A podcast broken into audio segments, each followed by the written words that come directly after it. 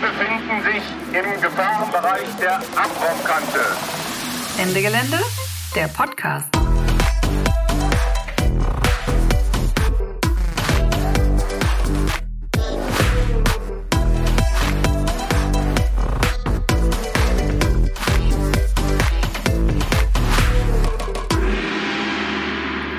Hallo und herzlich willkommen direkt zur nächsten Kurzfolge in unserem neuen Format. Wir stellen heute eine Initiative vor, die nichts mit Klima zu tun hat, aber sehr viel mit Gerechtigkeit. Es geht um den Solidaritätskreis für Muhammad aus Dortmund. Der ist im August diesen Jahres gegründet worden. Der August, die, der, die erste Woche vom August war geprägt von vier Polizeieinsätzen, die ähm, ja jeweils tödlich geendet haben. Und die vier Menschen, die umgebracht worden sind, ähm, hatten eins gemeinsam. Sie waren nämlich Menschen, die von Rassismus betroffen sind. Es sind also in einer Woche vier Menschen Opfer von rassistischer Polizeigewalt geworden. Im äh, Frankfurter Bahnhofsviertel ist ein wohnungsloser 23-Jähriger von Polizeibeamten per Kopfschuss getötet worden. Nur einen Tag danach hat die Polizei dann einen 48-Jährigen in Köln erschossen, der sich gegen die Zwangsräumung von seiner Wohnung ähm, also da geweigert hat, aus der Wohnung rauszugehen. Und wenige Tage später ist dann ein 39-jähriger Mann im Kreis Recklinghausen in Nordrhein-Westfalen gestorben, nachdem er von Polizisten äh, fixiert und mit äh, Pfefferspray angegriffen wurde. Ja, das, diese drei Morde gab es eben schon und am 8. August dann der vierte Mord in einer Jugendeinrichtung in Dortmund ähm, haben Polizisten den erst 16-jährigen Mohamed Dramé aus dem Senegal erschossen. Klar ist natürlich, dass, dass diese Morde auch nur die Spitze des Eisbergs sind, also quasi der am deutlich sichtbarsten Teil von einer alltäglichen und ja, zumeist sehr umfassenden äh, Polizeigewalt, die sich gegen Menschen, die von Rassismus betroffen sind, aber generell gegen marginalisierte Gruppen in dieser Gesellschaft immer wieder richtet. Und nach diesem Mord an Muhammad, nach diesem vierten Tod in, im August innerhalb von einer Woche ist dann was richtig Cooles passiert. Es hat sich nämlich eine Initiative zusammengeschlossen, da aus der Nord Dortmunder Nordstadt ähm, haben sich Menschen zusammengeschlossen und ähm, die rufen jetzt unter dem Motto, es gibt tausend Muhammads, sie verdienen Gerechtigkeit, äh, zu einer bundesweiten Demonstration auf und zwar jetzt am kommenden Samstag um dem 19. November. Und ich freue mich jetzt sehr, dass Jasmin aus Dortmund vom Soli-Kreis für Muhammad hier ist, um mit mir darüber zu sprechen.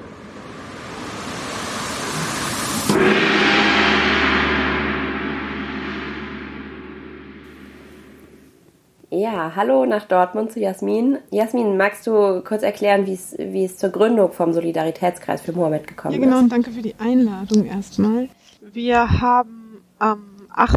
August, als wir davon, also vielmehr als im Viertel dann bekannt geworden ist, dass Mohammed von der Polizei ähm, erschossen worden ist, dann hat das einfach in dem Viertel, in dem wir leben, der Dortmunder Nordstadt, die total migrantisch geprägt ist, ähm, Wut wirklich ausgelöst ähm, und es hat ist dann dazu gekommen, was ähm, auch nicht immer vorher so gewesen ist, dass die Menschen sich sofort versammelt haben und von ihren Gewalterfahrungen mit der Polizei, weil die diese Gewalterfahrungen sind einfach alltäglich. Die Menschen hier sind es gewöhnt, vor allem wenn sie von Rassismus betroffen sind oder in anderer Weise gesellschaftlich marginalisiert sind, wohnungslos sind oder prekarisiert sind in irgendeiner Form. Ähm, sind es einfach gewöhnt, von der Polizei drangsaliert, bedroht, überwacht, geschlagen oder sogar getötet zu werden. Also, und das hat sich ähm, auf der Straße dann entladen, quasi an diesem Tag. Und es hat eine Kundgebung gegeben mit einem Open Mic, sehr schnell und einfach organisiert und die Menschen haben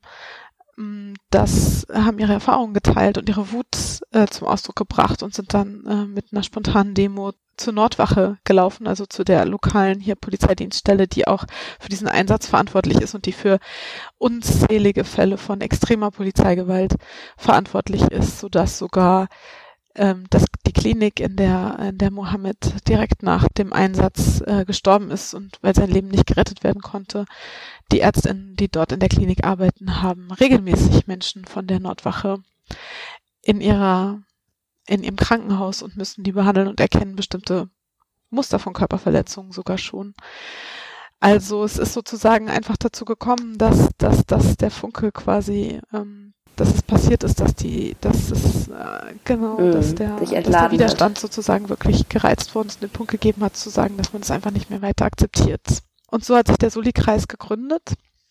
Das ist dann immer erstmal eine unübersichtliche ähm, Situation. Also gegründet kann man dann noch gar nicht sagen. Es gibt dann einfach immer wieder Zusammenkünfte und, und Mahnwachen und Versuche sozusagen der Selbstorganisation dann von total unterschiedlichen Gruppen, teilweise Menschen, die in unterschiedlichen Initiativen schon organisiert waren, aber auch solchen Menschen, die ähm, auf der Straße sozusagen dazukommen und ähm, dann den Versuch über Wochen, das zu so weit zu stabilisieren, sozusagen eine Arbeitsform miteinander zu finden und sich zu entscheiden, dass wir diese Demo machen, um diesen Mord nicht unbeantwortet zu lassen. Mhm. Die, der Tathergang sozusagen war ja, dass die äh, Polizei eben diesen ähm, Hof gestürmt hat von der Jugendeinrichtung und Mohammed erschossen hat und äh, danach ja auch eine falsche Polizeimeldung, also eine Lüge quasi per, per Pressemitteilung verbreitet hat, dass er sie irgendwie versucht hätte anzugreifen. Jetzt wird das Thema sozusagen aufgearbeitet, es wird versucht, sozusagen da Licht ins Dunkel der Ermittlungen zu bringen. Ähm, vielleicht kannst du für alle, die da nicht so im Thema sind, nochmal kurz zusammenfassen, was ist da gerade der aktuelle Stand der Dinge, was ist bekannt, was noch nicht und vielleicht auch, was sind eure Forderungen als Initiative, was muss jetzt passieren? Genau, der Stand der Aufklärung ist ein, äh, wird fortlaufend, eigentlich ändert sich fortlaufend. Es gibt im Moment jeden Tag Neues. Ähm, und man kann auf unserer Webseite justiceformohammed.org auch ähm, das nachlesen. Wir versuchen das sozusagen irgendwie übersichtlich zu halten. Ja, super, packen wir in die Show Notes. Danke. Ich finde ganz wichtig, vorweg erst zu, kurz zu skizzieren, was überhaupt der, die Geschichte ist, die dazu führte, dass Mohammed an diesem Tag in diesem äh, Hinterhof überhaupt war und und ähm, Absichten gezeigt hat, sich selbst zu verletzen. Denn man muss wissen, dass, dass Mohammed seit 2019 auf der Flucht gewesen ist aus dem Senegal nach Europa, übers Mittelmeer, soweit wir wissen, über Spanien, Italien, Frankreich, ich glaube, weiß nicht, Italien, Spanien und Frankreich auf jeden Fall. Und also schon sehr lange auf der Flucht war und erst im April in Deutschland überhaupt angekommen ist. Und da war er erstmal in Rheinland-Pfalz und ist nach Dortmund überhaupt gekommen, ganz wenige Tage bevor er durch die Polizei ermordet wurde. Also er war, ist irgendwie in Erstaufnahmelager gekommen und hat dort durchaus schon, hat man das bemerkt, dass es ihm nicht gut geht, dass die Fluchtspuren hinterlassen hat, dass er schwer traumatisiert gewesen ist. Aber es hat überhaupt keine Strukturen gegeben, ihm zu helfen, äh, sondern man hat ihn dann einfach gefragt, ja, wo willst denn du hin? Aber Mohammed kannte Deutschland gar nicht gut und hat dann geantwortet, ähm, als Fußballfan, dass er nach Dortmund möchte. Und unseres Wissens nach kannte er niemanden in Dortmund. Und dann ist er in diese Jugendhilfeeinrichtung in der Dortmunder Nordstadt gekommen, weil da ein Platz frei war. Aber diese Jugendhilfeeinrichtung nimmt äh, Jugendliche in mit sozusagen völlig unterschiedlichen Geschichten, die sozusagen in völlig auf unterschiedliche Weise in Notlagen geraten sind, auf. Und es ist uns, nie, wir sind nicht mal sicher, ob jemand dort eine Sprache mit ihm geteilt hat. Und an diesem Tag, an dem dieser Notruf von der Jugendhilfe ab, äh, also das heißt Notruf an die Polizei, man kann sich auch ein bisschen streiten, ob man das so nennen will, ja, an die Polizei abgesetzt wurde, da war er zwei Tage vorher, wollte er sich einweisen gewissermaßen in der Psychiatrie, also er hat Hilfe gesucht, war er schon in einer sichtbaren Notlage, also sich auch dessen sehr bewusst, aber äh, auch da ist ihm nicht geholfen worden. Das ist sozusagen der Hintergrund ähm, und dann saß er in, äh, in diesem Hinterhof und sie haben die Cops gerufen, die Nordwache berühmt berüchtigt, die ist mit zwölf Mann angerückt oder zwölf PolizeibeamtInnen, ich weiß nicht genau, welche geschlechtliche Selbstposition die haben, und haben diesen Hinterhof umstellt und dabei ist klar, dass die BeamtInnen vor Ort wussten, welche Sprachen Mohammed spricht, aber sie haben nicht sozusagen dafür Sorge getragen, dass es eine Dolmetscherin oder so etwas gibt, sondern sie haben ähm, wahrscheinlich ihn ohne Vorwarnung und ohne Ansprache erschossen. Das ist im Moment das Ermittlungsergebnis. Also es ist im Grunde eine Hinrichtung gewesen. Und ähm, in puncto ähm, ja, Aufarbeitung, ähm, also es gibt ja auch ein bestimmtes Narrativ von der Polizei sozusagen, gegen das ihr da noch ähm, an, angehen müsst, die ja sagen, ähm, sie seien irgendwie angegriffen worden oder das wäre sozusagen sehr notwendig gewesen, weil er ein Messer in der Hand gehabt hätte. Genau, was sind da jetzt eure Forderungen? Also was, was braucht es? Ähm, was, was wollt ihr, was passiert? Also das Notwehrnarrativ ist schon sehr weitgehend in sich zusammengefallen. Es ist einfach so, dass dieser Fall ähm, nach, sozusagen, nachdem sich erstmal, keine Ahnung, Polizei, Staatsanwaltschaft, Innenministerium sehr stark hinter die Polizei gestellt hat, es so, so viel öffentlichen Druck gegeben hat, dass sie jetzt doch wirklich ermitteln mussten ähm, und eigentlich von diesem Notwehrnarrativ nicht mehr viel übrig ist. Es gibt äh, keine Hinweise darauf, dass äh, Mohammed Drogen oder Alkohol konsumiert hat und es gibt auch keine Anhaltspunkte dafür, dass eine Bedrohung von ihm ausgegangen ist. Wiederum gibt es ähm, Beweismittel, die zum Beispiel zeigen, dass es eigentlich überhaupt keine Handlung gegeben haben kann, die dem Schutz des Lebens gegolten haben, äh, weil es sozusagen ein akustisches Protokoll gibt ähm, dieses Einsatzes. Bodycams waren ja bekanntlich ausgeschaltet natürlich wie immer. Und die Forderung, die daraus folgt, die erste und konkreteste und wichtigste Forderung ist ähm, eine Mordanklage. Ganz wichtig. Mm, das heißt auch die äh, lückenlose Aufklärung der Umstände an Mohammeds Tod und Konsequenzen für die beteiligten Beamtinnen. Wir müssen die Forderung aufstellen, die äh, Nordwache zu schließen, weil solange die Nordwache in dieser Weise existiert, sie auf jeden Fall nicht für Sicherheit oder Schutz sorgt, sondern für äh, Gefahr, Gewalt und Tod wir fordern, wie glaube ich alle Initiativen, eine polizeiunabhängige Aufklärungsinstanz und unabhängige Beschwerdestellen. Demilitarisierung der Polizei.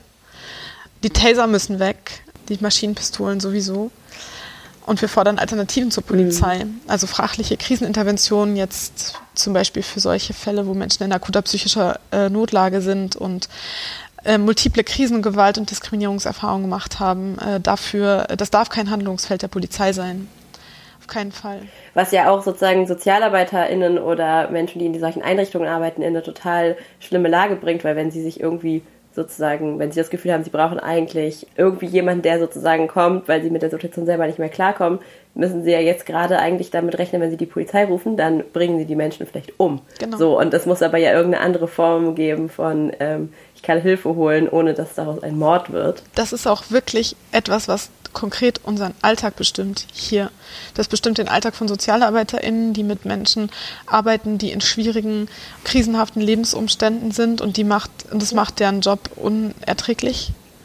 Ja. Ähm, aber es betrifft auch äh, alle anderen Menschen auf der Straße, es betrifft auch mich und, äh, und, und alle, die hier leben, weil man begegnet Menschen in Notlagen und und in schwierigen Umständen und man begegnet auch Menschen, die äh, Hilfe brauchen und es ist total klar, dass man eigentlich damit irgendwie selber fertig werden muss und überhaupt niemanden rufen kann. Und es ist ein Riesenproblem. Ja, der Slogan von eurer Demo ist ja, es gibt tausend Mohammeds, sie verdienen Gerechtigkeit. Das macht ja auch schon so ein bisschen klar, dass der Mord an Mohammed ja in einem größeren Kontext steht. Also du hast es in, in, in konkret in der Dortmunder Nordstadt schon benannt, aber eben allein im, im August war der Mord am Mohammed eben der vierte in, in Folge und Berichterstattung fokussiert sich dann oft auf so einzelne Fälle. Der rassistische Mord, den Polizisten äh, in Dessau an Uri Jallo verübt haben, der ist ja sozusagen bundesweit ja, bekannt geworden, hat es bis in den äh, sehr berühmten Songtext von Danger Dan geschafft eben weil Angehörige und Freundinnen von Uri Jallo da über Jahre hinweg irgendwie diese Initiative vorangetrieben haben und jedes Jahr im Januar gibt es äh, die Demo für Uri Jallo in Dessau. Aber ganz, ganz viele andere Fälle. Ich meine, es gibt hunderte Fälle von Polizeigewalt, die, die tödlich geendet ist, äh, von rassistischen Morden durch Polizistinnen die geraten ja voll schnell wieder in Vergessenheit. Wie schaust du denn auf dieses Zusammenspiel von irgendwie Einzelfällen und, und größerem Kontext und wie kann das so auch in der Kommunikation oder in der Zusammenarbeit von Initiativen wie eurer irgendwie gut ineinander greifen? Ja, das ist eine ganz wichtige Frage, weil in Deutschland ist ähm, das lange einfach so gewesen, dass, dass die Einzelfälle sozusagen gezwungen waren, Einzelfälle zu, blieb, zu bleiben. Und, und es gibt diese Karte von Death and Custody, die versucht ähm, sozusagen irgendwie eine Öffentlichkeit herzustellen und die, die Einzelfälle sozusagen in ihrer Häufung zu verzeichnen. Und dabei wird halt klar, dass es einfach so viele namenlose sogenannte Einzelfälle gibt, die wirklich vergessen werden können, deren Geschichte vergessen gemacht werden kann, ähm, deren Geschichte äh, nicht gewusst wird und die nicht, der, derer nicht gedacht werden kann. Und ich glaube, die Aufgabe ist sozusagen ähm, jetzt immer mehr, und das zeigt sich auch immer mehr, die Arbeit zu machen, sozusagen die widerständige Arbeit des Gedenkens und der Vernetzung und Zusammenarbeit, der Solidarisierung zwischen all denen, die sozusagen betroffen sind und die Angehörigen zu unterstützen da drin in ihrer Trauer und deutlich zu machen, dass sie ähm, dass sich all diese vielen, vielen Einzelfälle eben zu, zu Tausenden von Einzelfällen zu Muster, eigentlich eine Muster ergeben. Mhm. Und ich glaube, dass, dass viele Initiativen, also dass zum Beispiel die Initiative Orujalo hat halt jetzt schon sehr, sehr viele Jahre so eine krasse Arbeit gemacht und wir sind sozusagen, wir können an dieser Stelle eigentlich auch nur, nur sagen, danke für eure Arbeit und hoffen, dass wir es in einer ähnlichen Kontinuität schaffen, über dieses Datum hinaus sozusagen zu gedenken und Widerstand zu zeigen. Genau, jetzt kommenden Samstag, am 19. November, ähm, ruft ihr ja bundesweit äh, zu einer Demonstration nach Dortmund. Was erwartet uns denn da? Und ähm, jetzt kannst du nochmal pitchen. Warum ist es wichtig, dass wir da alle hinkommen? Ja, genau. Es ist wirklich an der Zeit, äh, unsere Wut und den Widerstand wirklich auf die Straße zu bringen. Es ist wirklich Zeit für eine große Demo, die zeigt äh, in Gedenken an Mohammed Rameh, dass es viele, viele gibt, die das betrifft, dass es tausende Einzelfälle gibt und dass wir für Gerechtigkeit kämpfen müssen und dass wir politische Konsequenzen gegen Polizeigewalt und strukturellen Rassismus verlangen müssen. Und deswegen freuen wir uns, wenn wirklich viele auf die Straße kommen. Und es wird eine Gedenkdemo werden, in der wir uns wirklich Mühe geben, das Podium denen zur Verfügung zu stellen, die von strukturellem Rassismus und Staatsgewalt betroffen sind. Es geht, glaube ich, darum, sich zu solidarisieren äh, mit Angehörigen und Opfern und, und verständlich zu machen, dass äh, sozusagen, was die Struktur dieser Gewalt ist. Und deswegen ist es wichtig, dass ihr, dass ihr alle kommt.